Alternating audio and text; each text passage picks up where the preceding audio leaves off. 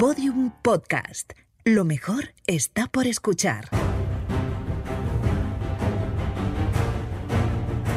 Venezuela.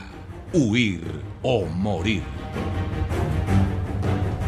En el periplo de los venezolanos que deciden abandonar su país debido a la crisis humanitaria, algunas ciudades son destinos finales, mientras que otras son escalas necesarias, donde resulta fundamental detenerse para recargar las energías. Entre todos los hogares de paso que los caminantes tienen señalados, existe uno que sobresale por su posición estratégica, siendo exactamente la mitad del viaje entre Cúcuta, en la frontera nororiental con Venezuela, y Rumichaca, en la frontera suroccidental con Ecuador. Se trata del hogar del Espíritu Santo en Tunja, en el departamento de Boyacá, por donde han pasado casi 10.000 caminantes. Soy Diana Calderón y junto con Vicente Moros les contaremos acerca de este lugar cuyo propósito es salvar vidas. Episodio 9. Rescatando vida.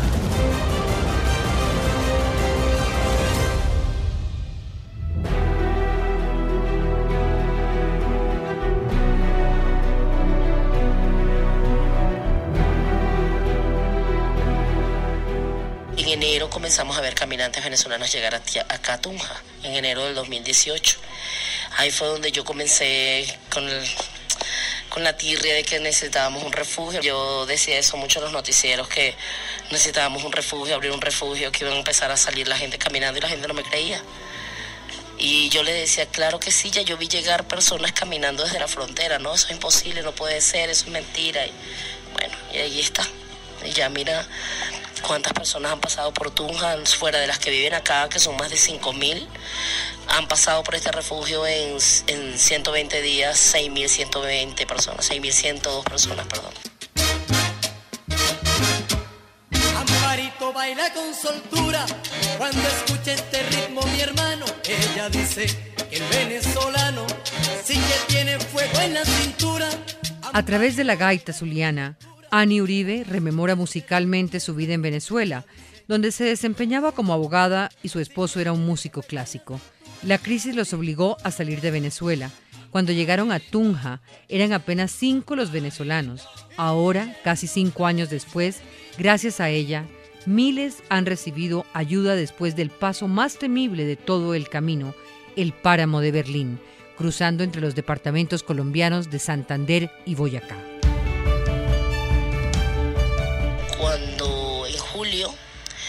Nos llamaban dos personas de acá de Tunja y me decían, mira, vi familias enteras en, el, en la redoma de la glorieta a las 2 de la mañana. Recuerda que julio fue muy frío aquí, que julio las temperaturas llegaron a 0 grados. Y yo le decía a mi esposo, ¿cómo la gente está durmiendo en la calle si yo no soporto el frío dentro de mi casa? Entonces nos empezó a angustiar, comenzamos a, a, hacer llamadas. Recuerdo que hablé con un amigo que es el líder de la comunidad venezolana en Perú. Y le decía una, una madrugada, recuerdo que nos llamamos, eran casi la una de la mañana, y me dice, ¿qué te pasa? Que te no siento como te siento como preocupada. Yo le dije que estoy preocupada, están llegando muchos niños caminando y no tienen dónde quedarse. Y él me dijo, voy a hacer una llamada y te llamo. Y era la una de la mañana, eran, faltaban 10 minutos para la una. Y él hizo una llamada y esa persona me llamó a esa hora y me dijo, es un venezolano empresario que está en Bogotá. Y él me dijo, déjame que voy a hacer otra llamada y voy a contactar personas que te ayuden. Y así esa madrugada me llamaron cerca de nueve personas y todas me dijeron te vamos a llevar donativos y yo decía bueno yo le había pedido mucho a Dios ese día que que se diera el refugio porque yo se le he pedido al alcalde se le he pedido a los concejales pero nadie me prestaba atención yo decía necesito una casa en comodato nosotros la restauramos pero y nosotros no contábamos con el recurso para pagar arriendos de este de este nivel ni sostener Ahorita estamos sacando la cuenta, por allí está cuánto ha costado sostener estas casas, más de 400 millones de pesos. O sea, no es cualquier cosa. Y tú me preguntas cómo lo hemos logrado, pues la verdad no lo sé, solo Dios lo ha hecho. Sin siquiera anunciarlo, teniéndolo justo para recibir a unos pocos con los que se habían comprometido, Annie y su esposo recibieron a cerca de 60 personas apenas una hora después de abrir las puertas del hogar de paso del Espíritu Santo. Ante la caridad y el apoyo en situaciones adversas, los caminantes comenzaron a aparecer. Y en una hora teníamos 60 personas sin haber hecho anuncios, sin tener ni siquiera una sábana, ni una colchoneta, ¿verdad, Johan? No teníamos ni una colchoneta. Fuimos a buscar cartones esa noche cuando ellos llegaron a ver para ponerlos a dormir sobre cartones y las sábanas que yo tenía en mi casa. Y así comenzamos. Pero ya al día lunes ya teníamos 10 colchonetas y así hasta, hasta donde estamos ahora orándole a Dios para que nos ayude a conseguir un lote que esté cerca de, una, de la avenida principal para poder construir con la ayuda de empresarios venezolanos el refugio adecuado que necesitamos para lo que se avecina, porque ya por lo menos antes nos llegaban grupos de 15 personas, de 20 cada 15 minutos, 20 minutos, pero ahora nos llegan grupos de 170, 150. Hasta el 31 de diciembre de 2018, 8.538 caminantes habían pasado por el albergue de Annie y su esposo. Entre el 1 de enero y el 28 de febrero de 2019 pasaron 6.084. Y los números siguen creciendo de manera alarmante. El albergue recibe grupos de más de 120 personas en una noche. Como es de esperarse, la sostenibilidad es la principal amenaza para este hogar. Cada caminante cuesta 25 dólares al día y sin apoyo la labor se vuelve titánica. No hemos tenido el apoyo pues de la alcaldía, nunca hemos tenido apoyo, la alcaldía de Tunja, ni del alcalde, ni de ni siquiera de la gestora social, o sea, no hemos visto pensé que tal vez nosotros minimizando el impacto social que, esta población le puede generar a un municipio como Tunja, ellos podrían apalancarse con nosotros para, para tratar de que las cosas marchen mejor. Pero no, no hemos visto ningún tipo de interés. La verdad es que no, no hemos tenido ese apoyo. Eh, de la gobernación, en una oportunidad el gobernador hizo una colecta para su cumpleaños de, personas que estaban ayudando a, recaudar fondos y una parte de esos, de esos donativos llegaron acá. No fueron todos los donativos porque no, llevaron a muchas partes donde habían venezolanos y pues lo importante es que le llegue a la comunidad venezolana pues porque todos están vulnerables.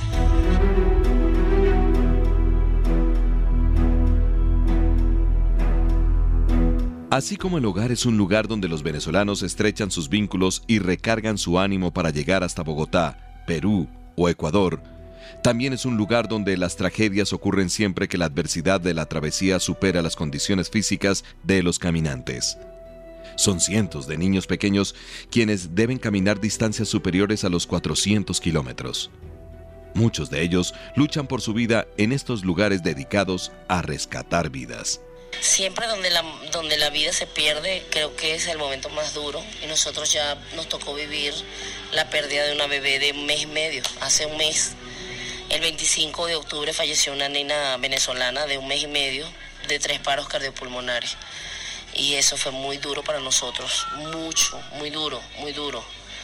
Yo estaba sentada aquí en esta silla y tenía que resolver toda la parte legal de la niña y todos los servicios funerarios y todo y no tenía no tenía fuerzas para levantarme de la silla sin dejar de llorar. O sea, aunque la niña no era mi nieta, no era mi hija, tú lo sientes como si fuera tu nieta, tu hija.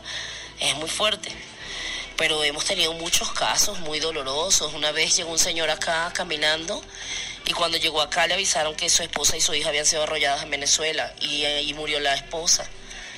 Y la bebé de dos años pues se sobrevivió, pero eh, el señor acaba de llegar y tenía que devolverse. Eso fue también en, en septiembre, ¿sí? En septiembre.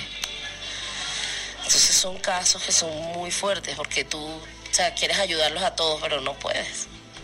Porque pues no todo se resuelve con dinero, pero buena parte de muchas situaciones necesitamos el recurso para poder ayudar a muchas familias.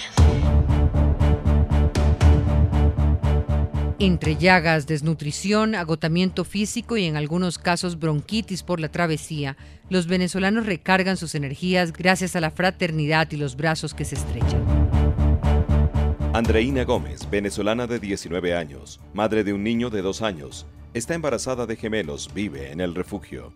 Bueno, nos recibieron, este, nos dieron alojamiento para dormir, nos dieron comida, ropa para abrigarnos, porque hace mucho frío aquí. Y chévere, todo bien. Pasamos un día completo y, o sea, bien porque te dan toda la atención que tú necesitas, te ayudan con las cosas que necesitas, tienes donde dormir, es mejor. Tienen de todo, o sea, varias personas que te ayudan en varias cosas diferentes.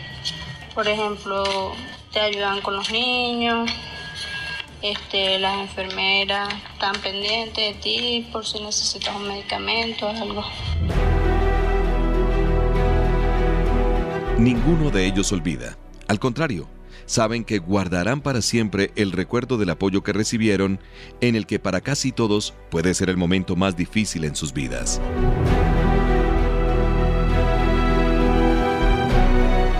Ana Delgado, venezolana de 25 años, está en el refugio desde su creación. Tengo dos años en Tunja, radicada acá en Tunja. Eh, el refugio em, me enteré por mi hermana, porque mi hermana ya eh, conocía a la doctora Agni Uribe y eh, ella me platicó un poco qué era el refugio, que, cuál era la función del refugio y, el futuro del refugio prácticamente. Y bueno, eh, fui llegando acá, me gustó en realidad la labor social de lo que se hacía acá. Eh, casualidad, llegué creo que en el mejor momento porque fue cuando la doctora Dani abrió prácticamente el refugio, llegué a la semana y, y veíamos cómo, cómo ya prácticamente venían este, nuestros compatriotas ya encaminando, porque yo me vine hace dos años y era en carro. Y claro, la problemática me, comenzó a como que... Sí, a conmover porque ya venían niños, ya venían familias enteras y, bueno, eh, con la ayuda humanitaria que, que hace, a mí prácticamente fue satisfactorio para mí. Yo, como también me gusta la labor social, decidí quedarme con ella, apoyarla en su trabajo, porque cualquier persona tampoco se arriesga a hacer lo que ella ha hecho estos siete meses y años atrás por muchos venezolanos, porque a mí también, cuando ya no tenía el refugio, también me ayudó bastante, eh, porque no es fácil tampoco mantener una casa. Este, y ella siempre también me ayudaba con respecto a la comida o algunos mm, este, que con lo del PEC y todas esas cosas ella también nos ayudaba bastante. Así como el albergue es un lugar donde se encuentran las tristezas del camino con el bienestar de un plato de comida deseado tras días de hambre y sed, también se convierte en un lugar para rehacer la vida tras la fraternidad y el apoyo.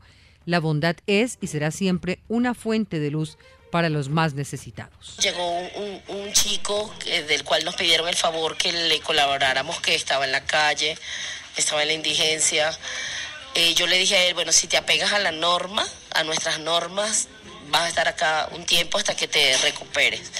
Y ya el chico lleva casi dos meses con una conducta intachable, cambió toda su vida. Él me dice que él está renaciendo nuevamente porque incluso antes estaba creo que en las drogas, ya dejó las drogas, se incorporó a la, a la vida, está trabajando, comenzó a trabajar en una estación de servicio, hizo cursos de, de, de vigilancia, ¿cómo le llaman acá? De, de seguridad y ahorita comenzó a trabajar en una estación de servicio y él me dice, me preguntaba que si podía pasar Navidad con nosotros, digo, claro, ya tú eres de la casa, ya tú...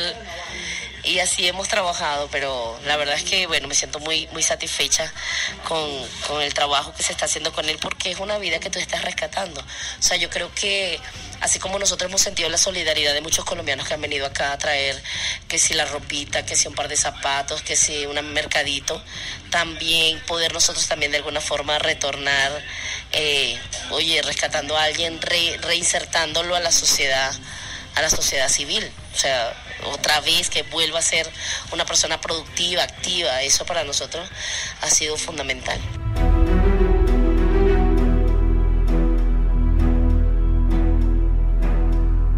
Annie y su esposo forman parte de ese grupo de héroes que aparecen cuando es más urgente, cuando crecen las necesidades por las crisis que difícilmente se entienden. Son de esos héroes que todos admiramos cuando conocemos sus historias de vida y sobre todo su empeño en enfrentar la realidad. Gracias a ella, miles han encontrado el camino hacia su destino. Gracias a ella, miles han aprendido el valor de la solidaridad. Yo creo que nosotros estamos viviendo, eh, creo que la diáspora más fuerte que se ha vivido en Latinoamérica.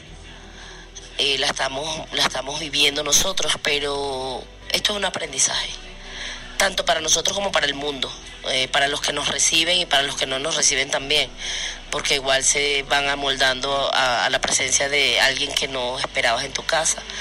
Es un mensaje de unidad, de restaurar la unión de las familias, porque en la mejor época de Venezuela mucha gente, bueno, me importaba era que yo estuviera bien y que no me importaba que los demás no estuvieran. Y aquí mismo recibí una empresaria venezolana que trabaja en Ecopetrol acá y ella me decía, yo he cambiado mucho después que he vivido esto, porque yo antes vivía solo para mí, yo tenía mi buen trabajo, mi familia, ahora no, ¿qué va a hacer acá? Entonces, eh, ella me dice, comencé a vivir, creo que, que era una desagradecida de Dios, ahora sí empiezo a ver las cosas diferentes. Entonces creo que hay un mensaje claro de que debemos mantenernos unidos, no esperar las desgracias para unirnos, siempre ser solidarios. Creo que el gesto de solidaridad es lo que va a cambiar el mundo.